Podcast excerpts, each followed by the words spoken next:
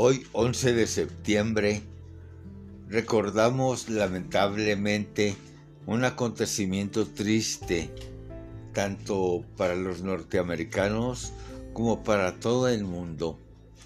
La mañana del 11 de septiembre, Dios estaba muy ocupado.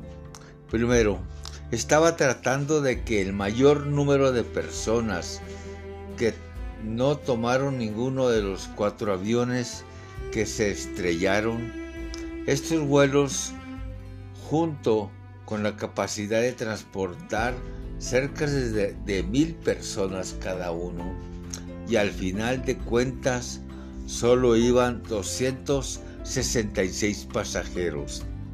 También les daba serenidad a esos 266 pasajeros para estar calmados en semejante situación. En uno de los aviones les otorgó la confianza para que se rebelaran contra los secuestradores, previniendo que se estrellarían en algún otro edificio lleno de gente. Creó muchos obstáculos alrededor del World Trade Center para que los empleados llegaran tarde. Después de todo, solo 20.000 estaban en las torres en el momento en que el primer avión se estrellaría. Considerando que esos edificios tienen 50.000 trabajadores, esto fue un milagro en sí mismo.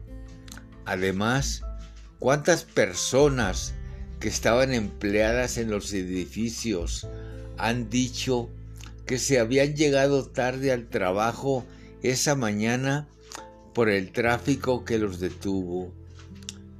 Sus manos estaban deteniendo, deteniendo los, los edificios de 110 pisos para que dos terceras partes de los 20.000 empleados pudieran salir.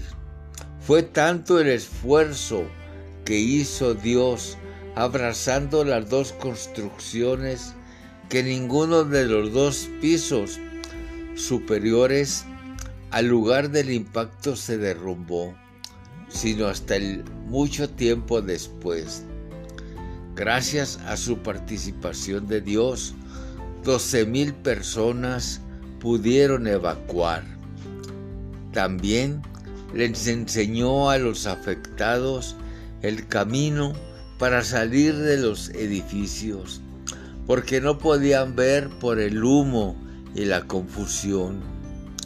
¿Cuántos de ustedes han escuchado las historias de empleados que fueron dirigidos afuera de las torres por una persona desconocida.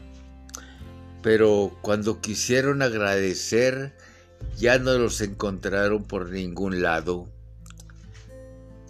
Se sentó en la sala de juego de todas y cada una de las guarderías que están en Nueva York y en Washington, acompañando y jugando con todos los hijos de los empleados que llegaron tarde a recogerlos o cuántos no llegaron. Alargó su gran mano para que más de cinco mil personas recostaran su cabeza y descansaran en el momento de iniciar su viaje hacia una mejor vida. Platicó con ellas, les explicó lo que estaba pasando para que el trayecto fuera más fácil y los acompañó durante todo el camino hacia el cielo. Estiró su túnica para que millones y millones de personas alrededor del mundo pudieran enjugar sus lágrimas ante las imágenes que se estaban mostrando en la televisión. Detuvo las espaldas de cientos y cientos de voluntarios, bomberos y policías y civiles que sacaron fuerzas de él. para continuar trabajando por horas y horas en una jornada que empezó desde las 9 de la mañana. Organizó todo de tal forma que las líneas telefónicas no fallaron, que las comunicaciones no se detuvieron y miles de personas pudieron verificar el paradero de sus amigos y familiares. Se detuvo al lado de todas y cada una de las personas del planeta que estaban impactadas con la noticia y suavemente les habló al oído, reconfortándolas con palabras de esperanza, aliento, amor y fe y de ternura, incluso a quienes no lo escucharon. No me cabe la menor duda que ese 11 de septiembre del 2001, de septiembre,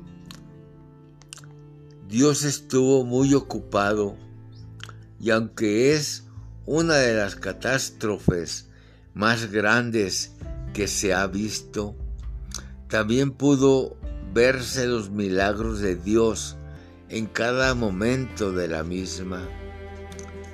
Mantengamos la fe a través de todas las tragedias de la vida, aún la que estamos viviendo hoy en nuestros días, por la pandemia, por las inundaciones de los aguaceros que están cayendo, por los terremotos, porque así podremos ver todos y cada uno de los milagros que tenemos hoy en nuestro día.